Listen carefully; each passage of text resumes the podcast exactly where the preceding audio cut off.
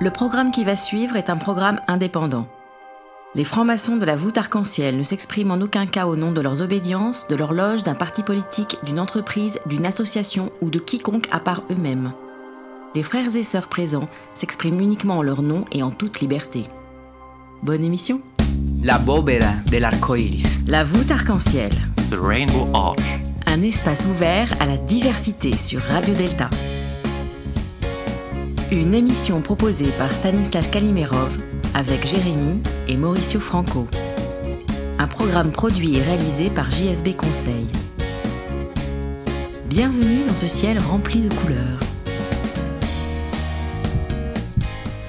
Bonjour, une nouvelle émission de la voûte arc-en-ciel.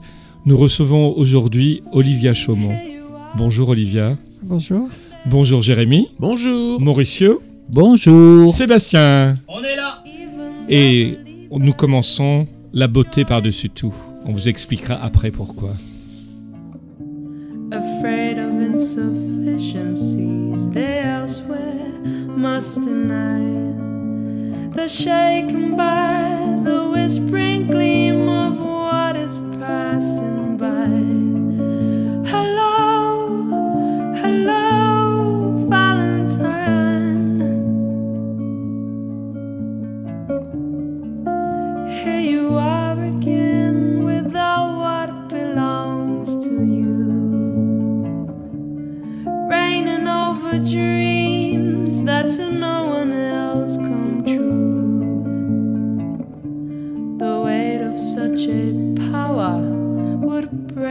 It all in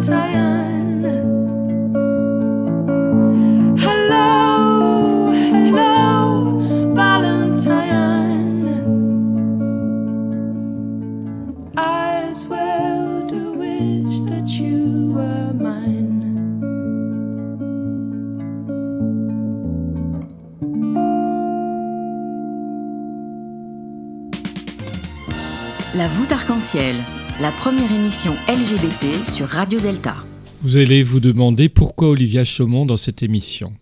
Plusieurs raisons. Olivia, nous le dirons dans quelques minutes, a un rapport quand même très fort avec le milieu LGBT. Olivia est maçonne. Olivia est architecte. Et Olivia a écrit un livre il y a quelques années qui s'appelait D'un corps à l'autre. Et ce corps à l'autre nous amène à ce choix d'Olivia musicale. D'abord, pourquoi la beauté par-dessus tout ou beauty above all et ce choix D'abord, c'est une voix. Sophie Unger, euh, qui est la chanteuse, c'est une chanteuse suisse, euh, suisse-allemande, qui a une voix absolument envoûtante. Moi, à chaque fois que j'entends ce morceau, dès qu'il commence, j'ai la chair de poule. Je- Et euh, bon, en fait, c'est toute son œuvre qui est absolument magnifique, tout ce qu'elle chante. Mais cette chanson-là particulièrement. Alors, oui, la beauté par-dessus tout, l'amour par-dessus tout. euh, on peut faire beaucoup de choses par-dessus tout. Mais euh, alors, dans mon cas, la beauté est une chose importante puisque on est quelque part démiurge quand on, quand on se transforme, qu'on passe justement d'un corps à l'autre. On peut avoir l'en- l'envie de d'être euh, l'être parfait puisqu'on se construit, puisqu'on se décide. Bah, justement, ce qui avait été très intéressant quand j'ai lu ton livre, c'est que tu es architecte. Et architecte, c'est construire, c'est s'élever, c'est quand il y a des fenêtres, trouver la lumière, la franc-maçonnerie. Et dans ton changement, c'est peut-être de passer, je, pense à cet hôtel que tu as construit à Bastille, de l'ancien avec de nouveau dans le même bâtiment. Donc prendre ce qui reste, de le transformer en quelque chose de nouveau et, et peut-être de rassembler ce qui était part. Alors, euh, si tu fais une référence à ce que j'ai vécu, euh, partir Tout du vieux fait. pour faire du neuf, c'est pas Non, forcément mais de, élégant.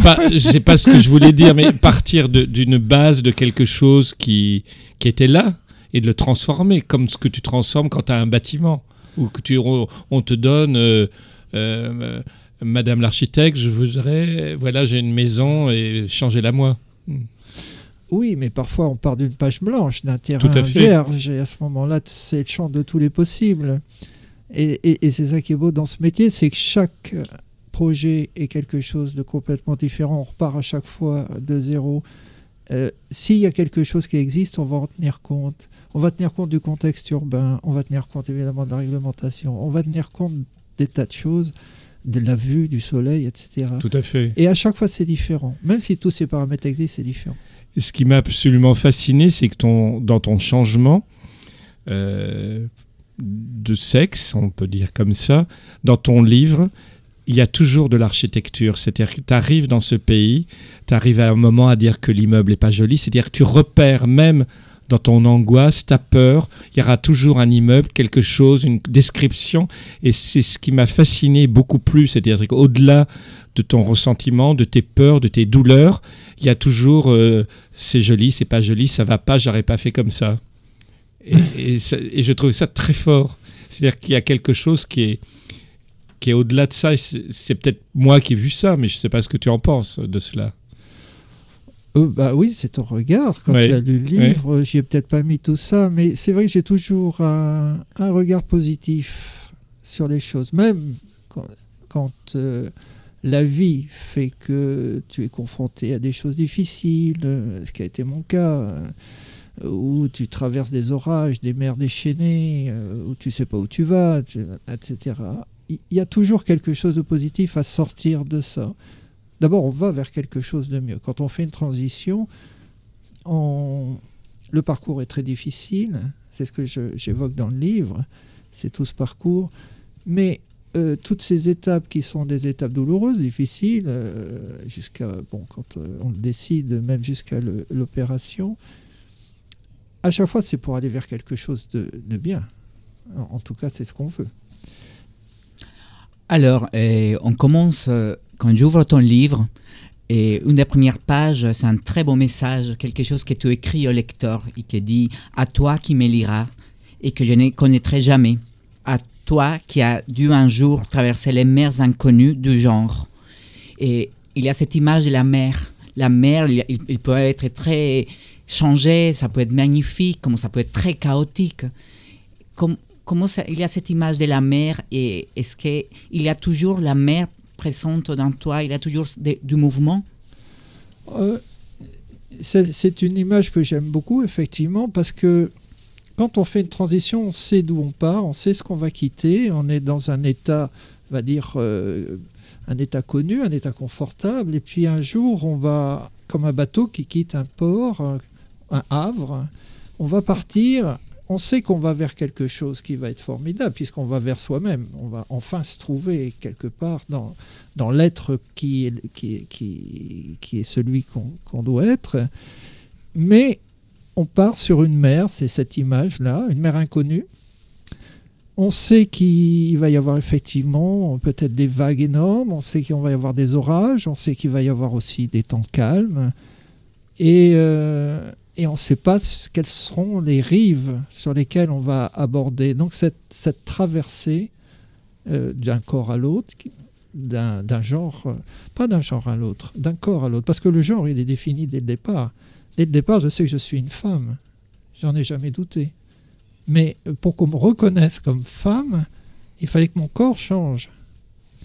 C'est la, c'est la grande, de- c'est c'est ce qu'il faut bien comprendre dans une transition, c'est que le, euh, on est, on est déterminé dans son, dans son genre dès la naissance. Et cette grande difficulté qu'on rencontre, c'est qu'à un moment donné, pour qu'on soit reconnu comme femme, il faut bien que ça soit le corps, socialement. Dans la représentation sociale dans la femme, si j'ai une moustache, ça ne va pas le faire. Donc il va bien falloir que je transforme mon corps pour qu'on me reconnaisse comme femme, c'est-à-dire pour ce que je suis.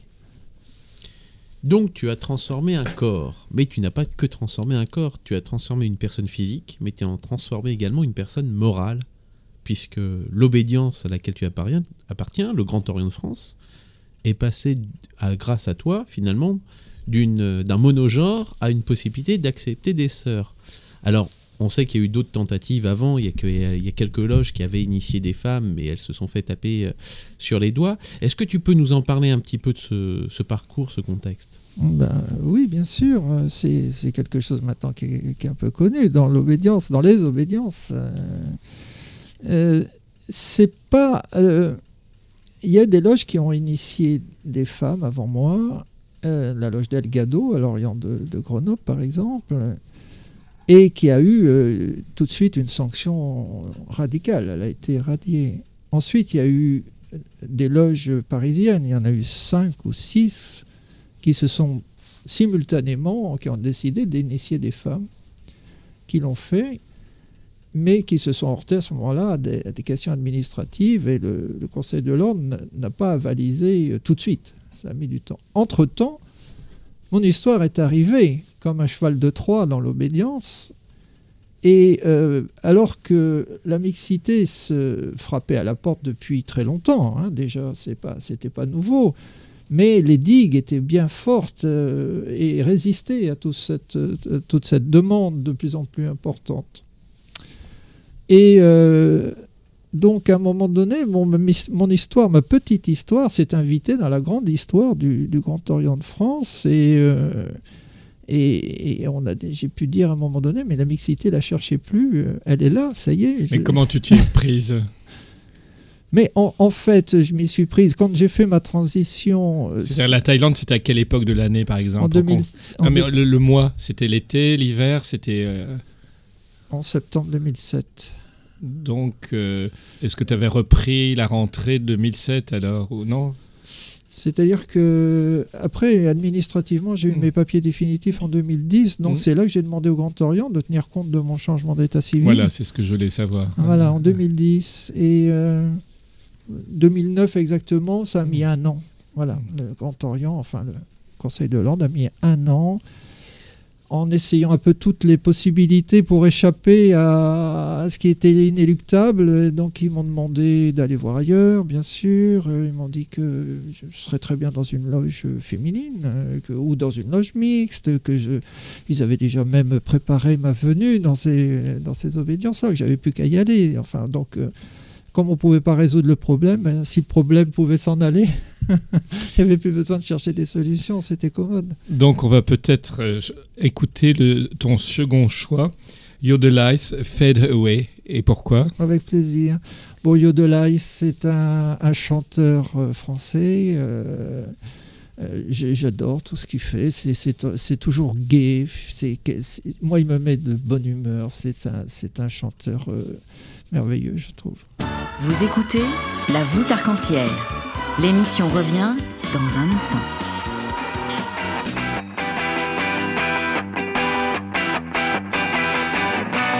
Rouge, orange, jaune, vert, bleu, violet, la voûte arc-en-ciel.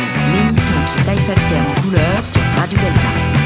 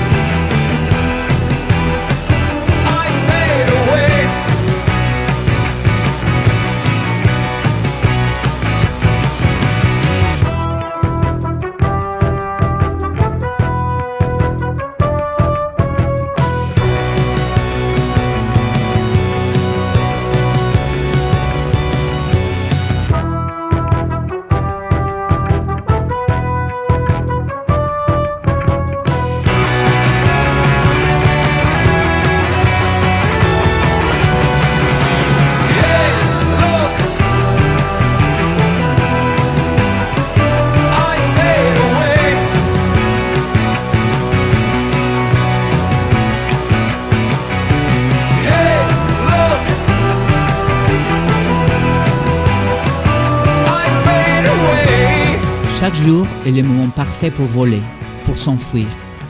Ta place est là, à l'endroit que tu as choisi. Alors, on y va.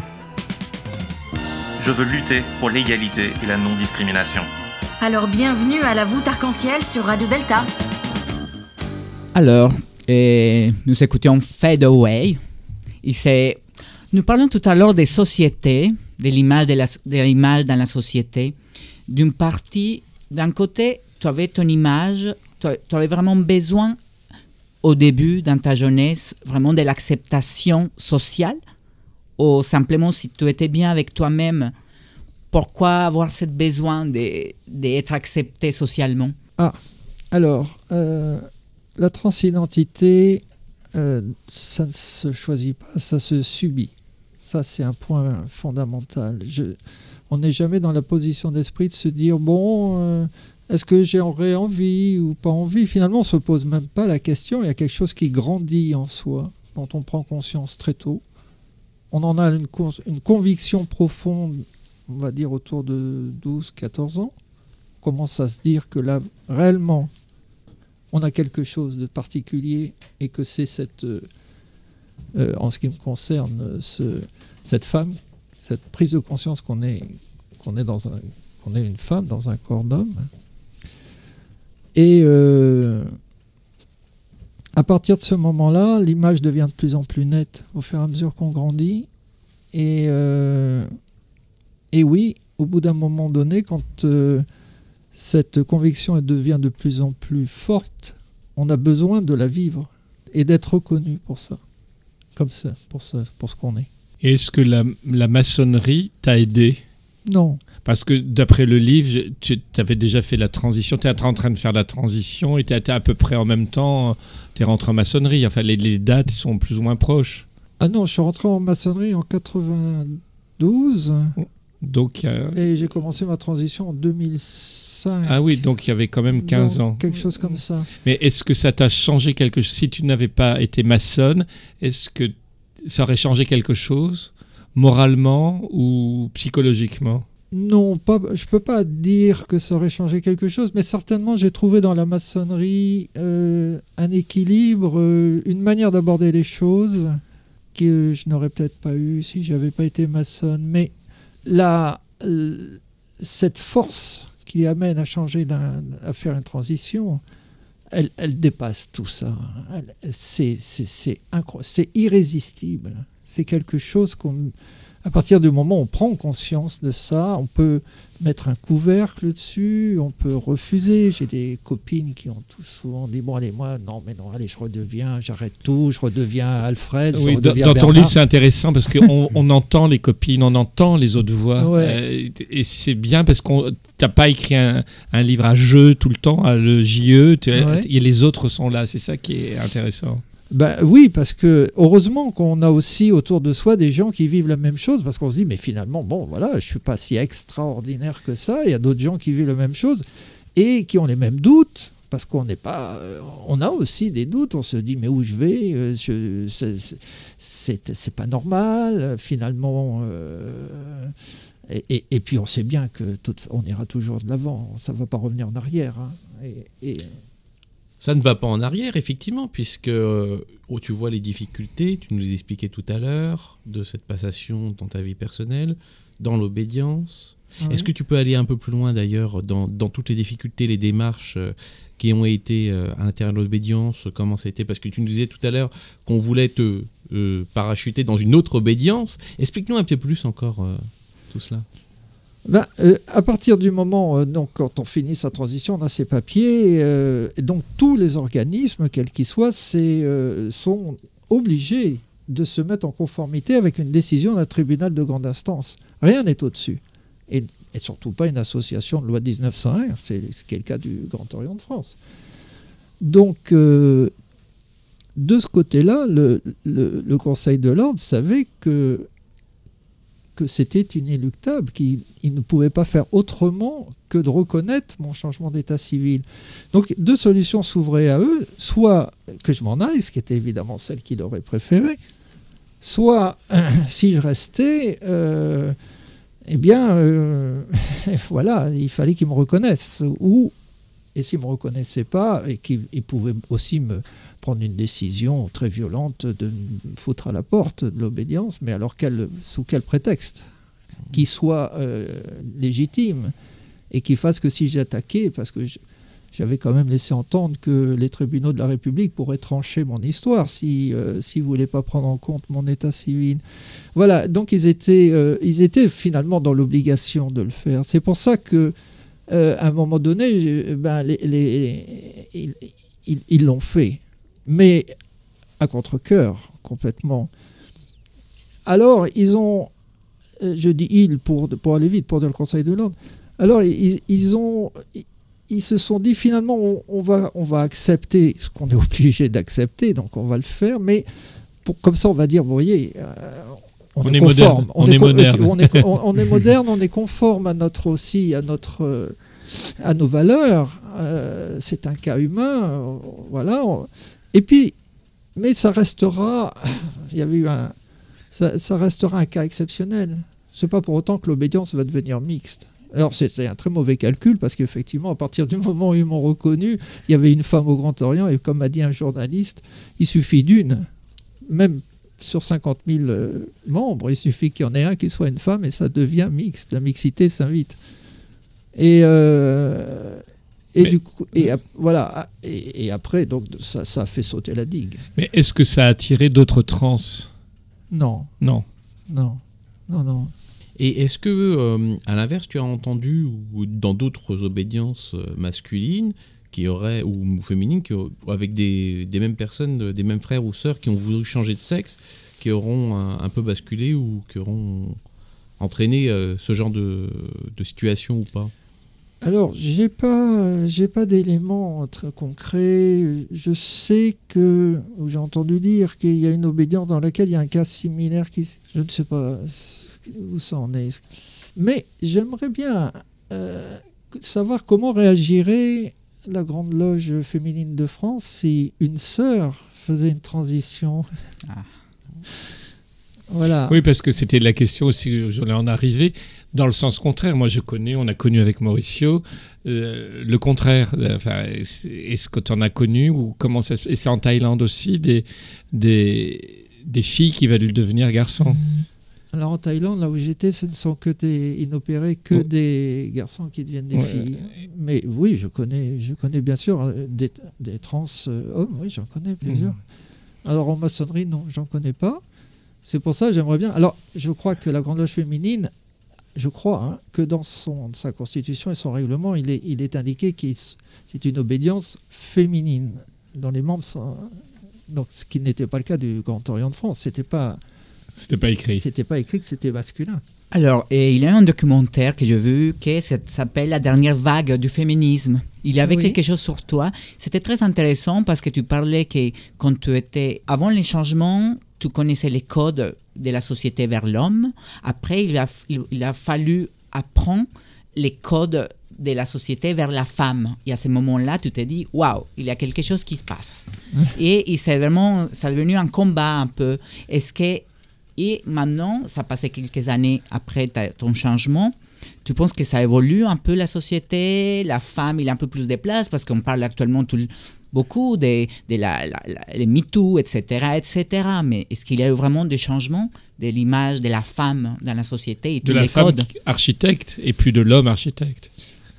Bien sûr que ça évolue, bien sûr que ça évolue, et ça évolue même assez vite, contrairement à ce qu'on croit. Si on reprend dans, dans le continuum historique, euh, depuis les années 50, ça a évolué euh, incroyablement vite, mais pas assez. La femme n'est toujours pas euh, complètement euh, à égalité. Même si en droit, en droit, on peut dire que la femme est aujourd'hui pratiquement à l'égal de l'homme, mais dans les faits, dans les relations sociales, c'est pas le cas. On le voit aussi dans le monde du travail, on le voit et moi, ça me révolte parce que quand j'ai eu, entre guillemets, là je fais les guillemets, les auditeurs ne le voient pas, mais on a le privilège, quand on est garçon, on a des privilèges. On s'en rend pas compte, bien sûr. Et euh, quand tout d'un coup, euh, parce qu'on a changé de corps, on perd ses privilèges et qu'on se rend compte comment, du jour au lendemain, on n'a plus les mêmes, euh, les mêmes entrées, les mêmes facilités, c'est révoltant.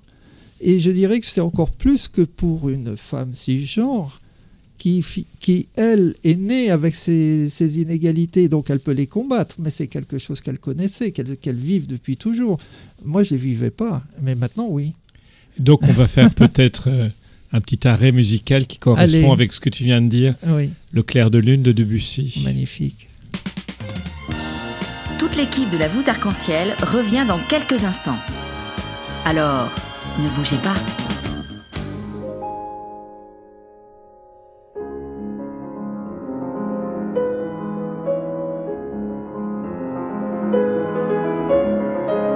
Retrouvez la voûte arc-en-ciel en podcast sur deltaradio.fr.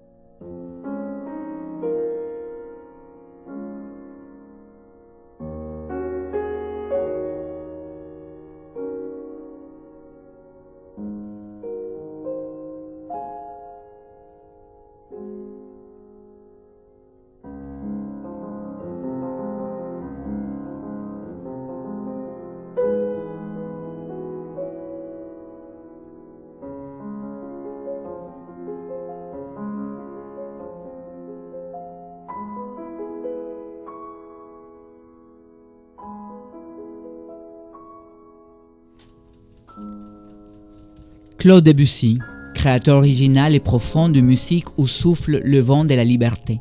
Rien à dire, seulement sentir. Je veux lutter pour l'égalité et la non-discrimination. Alors bienvenue à la voûte arc-en-ciel sur Radio Delta. Nous parlions de féminisme et des changements, des transitions. Et actuellement, qu'est-ce que tu fais pour euh, vraiment lutter, pour, euh, pour vraiment que les gens puissent comprendre tous ces mélanges de féminisme, transition Vraiment, c'est, c'est pas évident. Euh, je, travaille, euh, je travaille beaucoup sur la question du genre. Quand on est euh, justement trans, c'est c'est la question qui se pose en premier, c'est celle du genre. Plus que... Et en quoi la question du genre sont constitutifs et, agissent sur les rapports, euh, les rapports de pouvoir entre les hommes et les femmes. hein. Donc, euh, et ça m'a amené à me reposer des questions sur euh, la construction, comment s'est construit ce qu'on a appelé pendant des, siècles et des siècles le, système masculin dominant ou, le, ce que une philosophe qui s'appelle Olivia Gazalet appelle la- le viriarcat, c'est-à-dire le mythe de la, basé sur le mythe de la virilité. Voilà. Et une fois qu'on comprend comment s'est construit ce modèle et comment aussi s'est déconstruit au fil des siècles, c'est-à-dire comment les femmes ont gagné leur émancipation, euh, mais ça n'a pas été linéaire. Par exemple, sous la Révolution, elles ont énormément gagné de droits et elles l'ont reperdu, elles les ont reperdus ensuite sous la Restauration, sous l'Empire, etc. Donc, euh, comment à la fois ça s'est construit ce modèle et comment il se déconstruit- s'est déconstruit jusqu'à aujourd'hui. Et on s'aperçoit que dans toute cette, période-là, dans tout ce continu- continuum, c'est le fait de nature qui a euh, déterminé les rapports sociaux, les rapports euh, et des rapports donc inégalitaires, puisque la nature légitimait l'i- l'inégalité et la dissymétrie entre les rapports sociaux.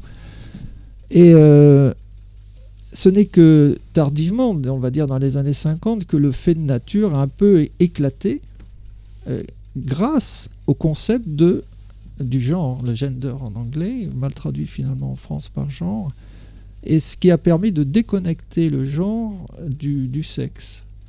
Le genre n'était plus défini par le sexe, c'est-à-dire par la nature, mais au contraire défini par, euh, comme une construction sociale.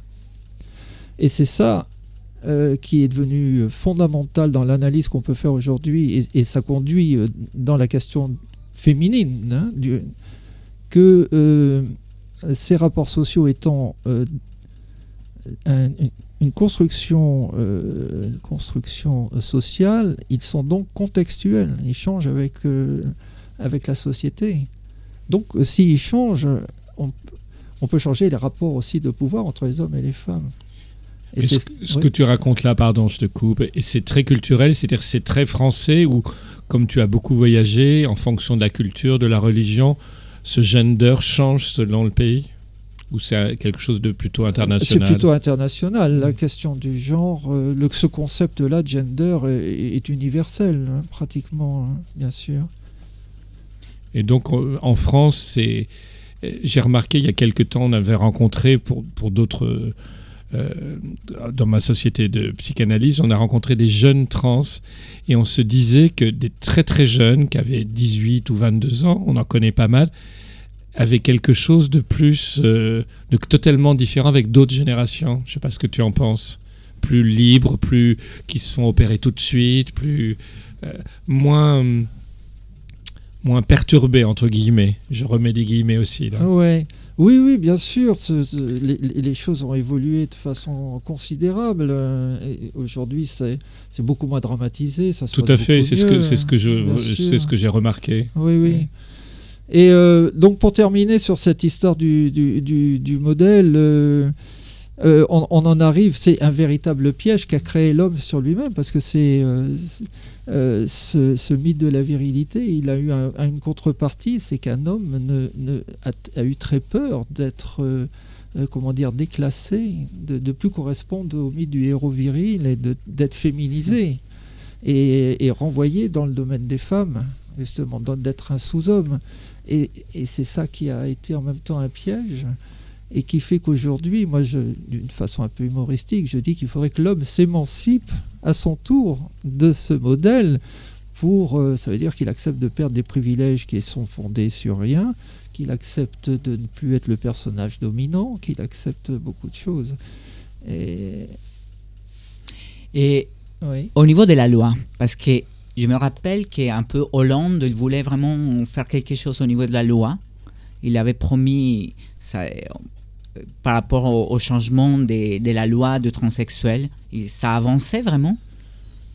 Euh, Hollande avait promis beaucoup de choses, oui. Et rien. Oui, parce qu'il y a, il y a des pays, où j'ai lu dans ton livre qu'en France, il fallait être vu par un psychiatre, qu'il fallait même qu'à une époque, je sais pas maintenant, il fallait même avoir se déshabiller pour montrer à un médecin si c'était vrai, pas vrai. Oui, euh, alors, voilà. voilà, voilà. Et que l'Espagne était, dans ton livre, tu le dis, l'Espagne très catholique est finalement le pays le plus moderne d'Europe. Euh, oui, c'est c'est étonnant que dans des pays à fond, à fond religieux catholique, on, on retrouve l'Argentine, on retrouve des lois, Le Portugal le Portugal aussi, oui, on retrouve des lois qui ont été excessivement d'avant-garde sur euh, la question du genre et de la, trans, euh, de la transsexualité.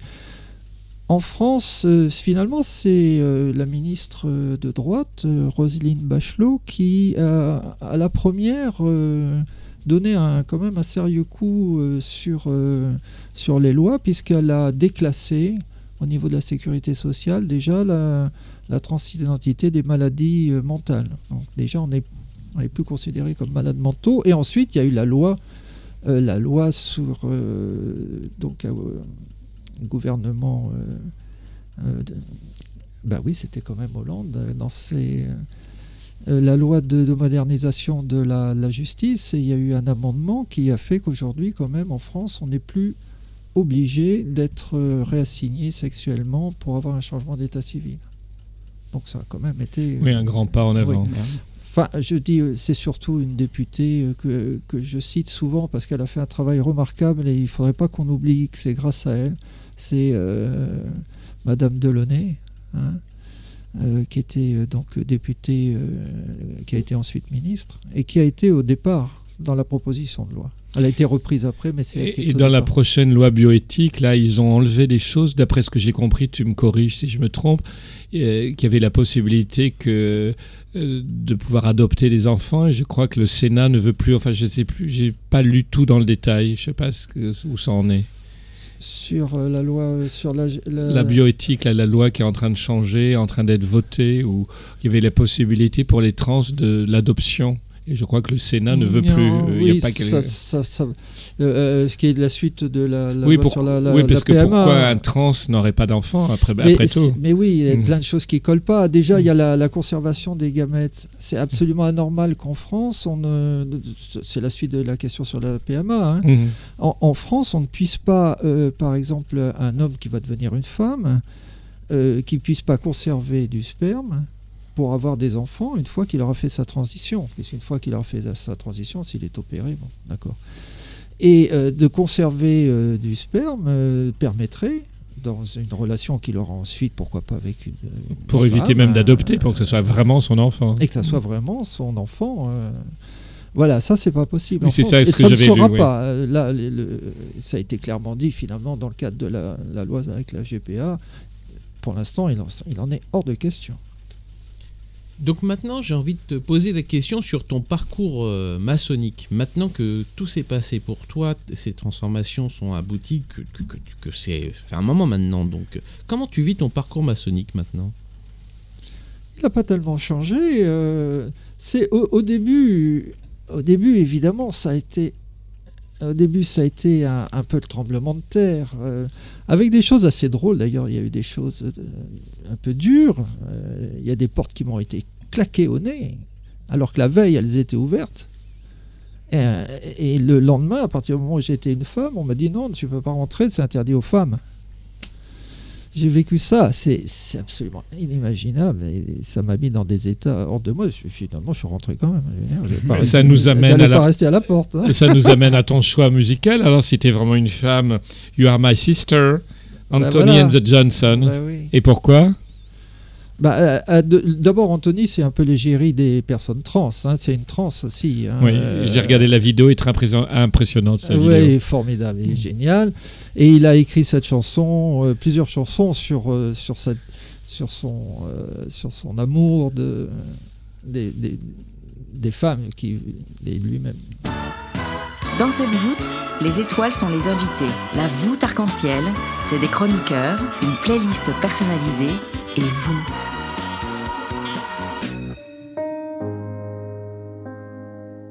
La voûte arc-en-ciel, ça ne sera jamais pareil.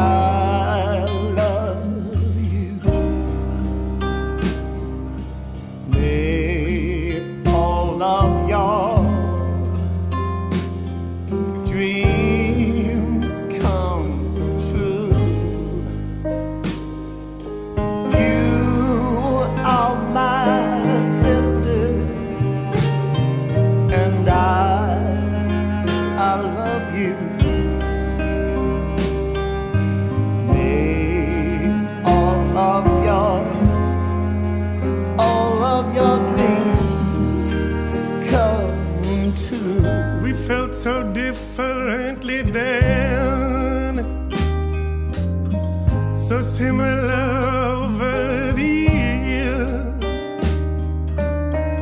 The way we loved, the way we experienced pain. So many memories, there's nothing left to gain from remembering faces and worlds no one else will ever know.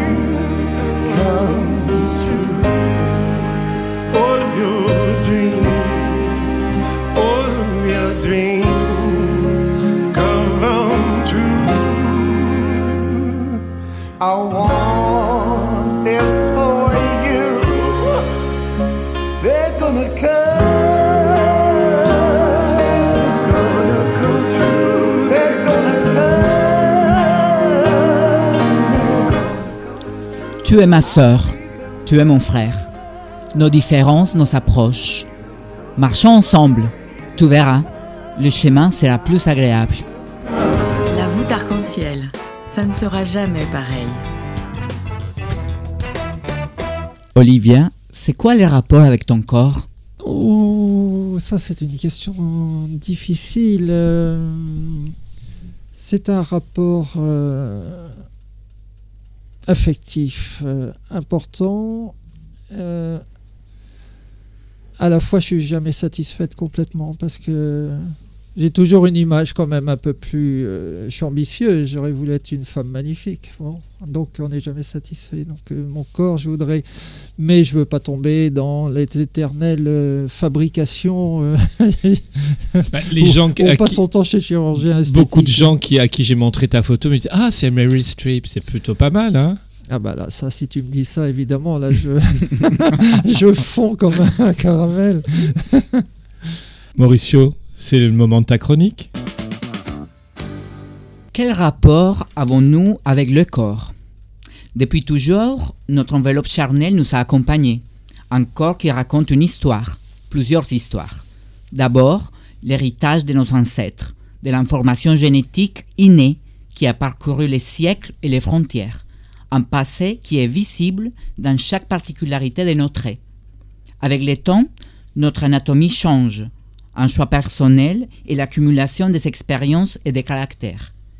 Nous dessinons chaque jour les lignes de notre corps, les différentes expressions et habitudes, et sculptent nos particularités en mettant en valeur un langage non verbal et universel. Le corps est notre outil premier pour sentir et agir dans un espace. Il a besoin d'assimiler un ensemble de gestes et de techniques qui seront mises à la preuve dans les rapports avec l'autre. Quand je pense au corps humain, je pense à l'équilibre, l'organisation de chaque pièce d'un puzzle qui est vital à l'intérieur comme extérieurement. Quand il y a un élément qui n'est pas en totale harmonie, notre corps l'exprime. Est-ce que la position statique permet au corps de s'ouvrir à la concentration?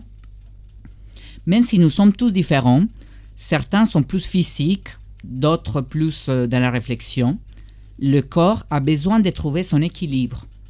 Le silence, par exemple, permet de connecter notre organisme et ouvrir chaque sens. Dans cet état d'ouverture, notre fonctionnement corporel est meilleur, puis le contact avec les autres sera plus fluide, car le toucher est vital pour notre organisme. Mais pourquoi dans la société contemporaine, nous oublions de plus en plus l'autre comme individu physique et laissons que les écrans deviennent une barrière entre notre propre corps et celui des autres? Pour ma part, la danse m'a permis de trouver l'équilibre avec mon corps, ainsi que la maçonnerie qui continue à tailler, à tailler ma pierre brute. Vous voulez nous contacter ou bien nous donner vos impressions? Laissez-nous un message sur notre page Facebook La voûte arc-en-ciel. Donc le corps. Le corps en maçonnerie, c'est quelque chose de très important puisque c'est une expression du corps qui se déambule, qui se met à l'ordre, qui voyage. Alors, comment tu vis, toi, avec ce nouveau corps par rapport à cette démarche maçonnique Et quel lien Est-ce que tu déambules différemment? Est-ce que tu te déplaces différemment? Est-ce que tu te mets à l'ordre différemment? Est-ce que qu'est-ce qui a changé pour toi ou pas? Non, je me mets à l'ordre comme, euh, comme tout le monde, ça n'a pas changé. Je déambule euh, rituellement. ça- Avec des leboutins. oui, oui, voilà, c'est ça. Éventuellement, je chaloupe un peu plus.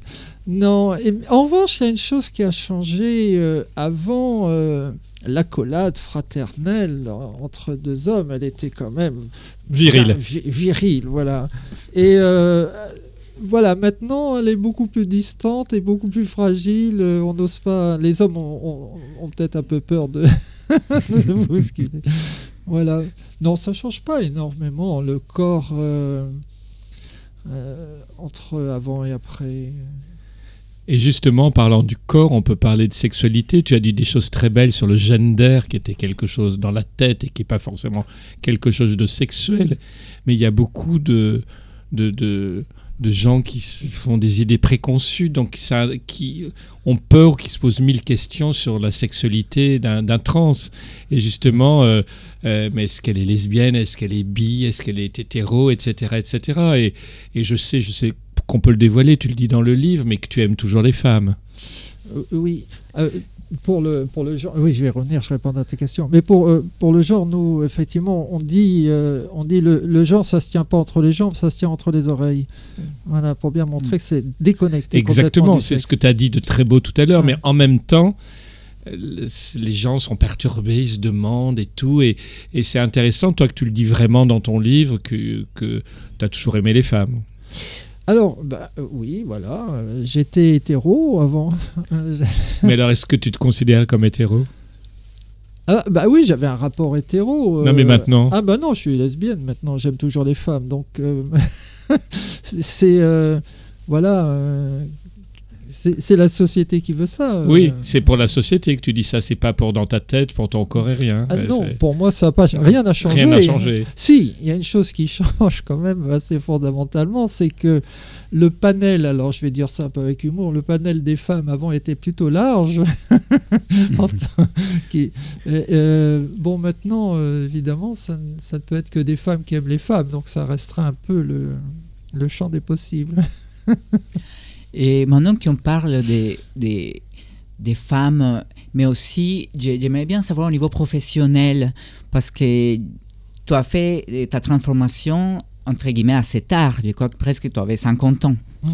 Et tu l'avais pas fait avant aussi pour la peur, un peu, le côté professionnel influencé que tu ne l'avais pas fait avant? La famille Euh, non, euh, non, euh, c'est surtout la société. Donc moi j'ai un certain âge, comme tu dis, j'ai fait ma transition à 50 ans. La société, quand j'étais jeune, la société n'était pas prête. Il n'y avait pas de possibilité, il n'y avait pas Internet, il n'y avait pas d'association, il n'y avait rien de tout ça. Et les, les- personnes trans étaient considérées comme des gens malades. Donc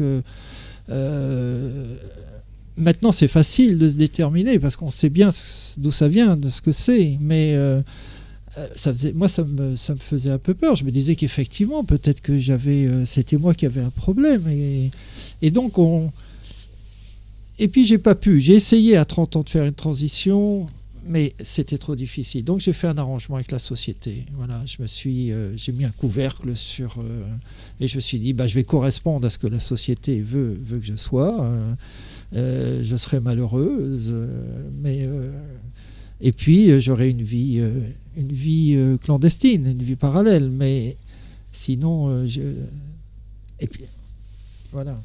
Et en suivant la même question, et actuellement, au niveau professionnel, les trans ont plus d'options que travailler dans les spectacles, que j'avais entendu dans son interview que tu avais fait, ou les trottoirs que tu disais aussi ça. Est-ce qu'actuellement, c'est c'est moins stigmatisé? Ah ben non, maintenant c'est fini. Mais c'est vrai qu'à mon époque, une personne trans, c'était soit le show business, soit les, les brésiliennes ou Au Bois de voilà, Boulogne. c'était- bois de Boulogne. Donc euh, euh, voilà, moi je sais pas chanter et, euh, et puis je sais construire des immeubles. Donc euh, c'était un peu difficile. Et puis je voilà, c'est faire ma transition, oui, mais pas à n'importe quel prix quand même. À un moment donné, euh, il y a des choix qui, euh, qui- que j'ai pas pu faire. En tout cas, moi personnellement, j'avais pas le courage parce qu'il faudrait, un- il aurait fallu un courage énorme. Mais en même temps, cette, maturité est très, est très belle. Euh, On, y a pas, on, peut prendre, on peut faire tout dans la vie à un certain moment X ou Y. C'est pas grave qu'on le fasse à, à un certain âge.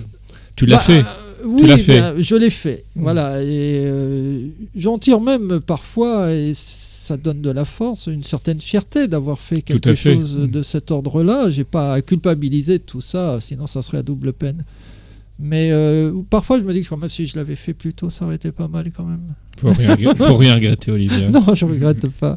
Mais pour, pour revenir à la question de la sexualité, euh, euh, c'est très intéressant parce que quand on a côté- connu les deux côtés de, de la question, une femme qui aime les hommes et une femme qui aime les femmes, quand j'ai connu donc le- les deux, eh bien, c'est pas le C'est même pas mal, amour. hein ça donne Oui, envie. hein. Oui, mais c'est pas le même amour, c'est pas la même relation amoureuse. Ah, c'est bien ce que tu dis, parce que je le dis souvent autour de moi. Moi, je me dis que j'aime les gens et que je ne vois pas la différence.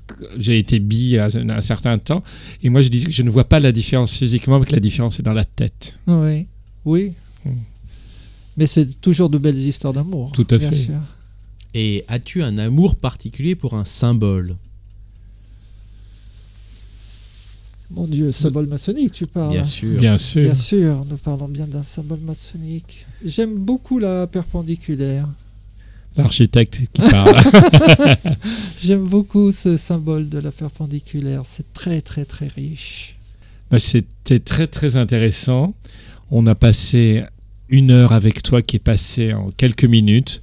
Donc c'était Olivia Chaumont que nous avons reçu aujourd'hui dans l'émission à propos de son livre qui s'appelle D'un corps à l'autre, qui si vous cherchez bien, vous allez le trouver dans de certaines librairies, même maçonniques. Et merci à toi Olivia et nous allons terminer par Léo Ferré, Tu ne dis jamais rien. Eh ben, trois bises à tout le monde.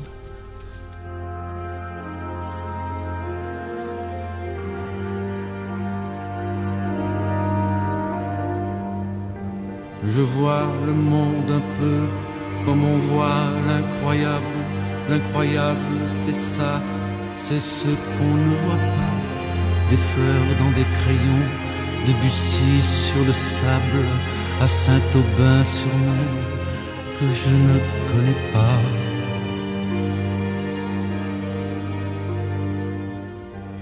Les filles dans du fer, au fond de l'habitude, et des mineurs creusant dans leur ventre tout chaud, des soutiens-gorge au chat, des patrons dans le sud, à Marnay pour les ouvriers de chez Renault. Moi je vis donc ailleurs, dans la dimension 4, avec la bande dessinée GMC2. Je suis demain, je suis le chêne et je suis l'âtre. Viens chez moi, mon amour, viens chez moi, il y a du feu. Je vole pour la peau sur l'air des misères. Je suis un vieux Boeing de l'an 89. Je parle à fleur aux dents pour la dernière guerre. Ma machine à écrire un couplet tout neuf.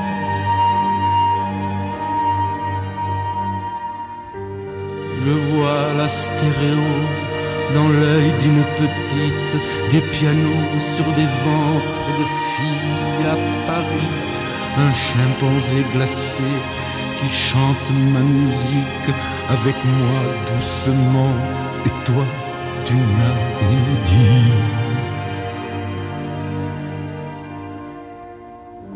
Tu ne dis jamais rien, tu ne dis jamais rien. Tu pleures quelquefois comme pleurent les bêtes,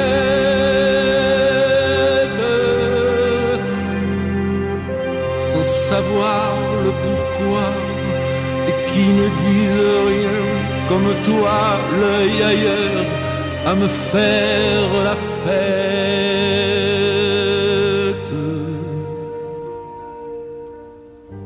Dans ton ventre désert, je vois des multitudes. Je suis demain, c'est toi mon demain de ma vie. Je vois des fiancés perdus qui se dénudent au velours de ta voix sur la nuit.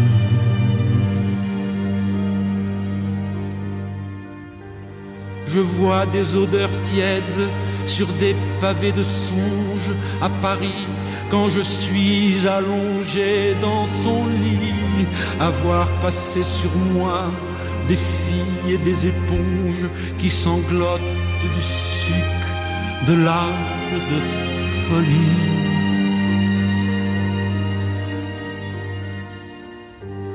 Moi je vis donc ailleurs, dans la dimension X, avec la bande dessinée chez un ami. Je suis jamais, je suis toujours, et je suis l'X de la formule de l'amour et de l'ennui. Cette émission est maintenant terminée. Mais la voûte arc-en-ciel ne s'arrêtera jamais de briller pour vous. Retrouvez l'ensemble de nos podcasts sur deltaradio.fr.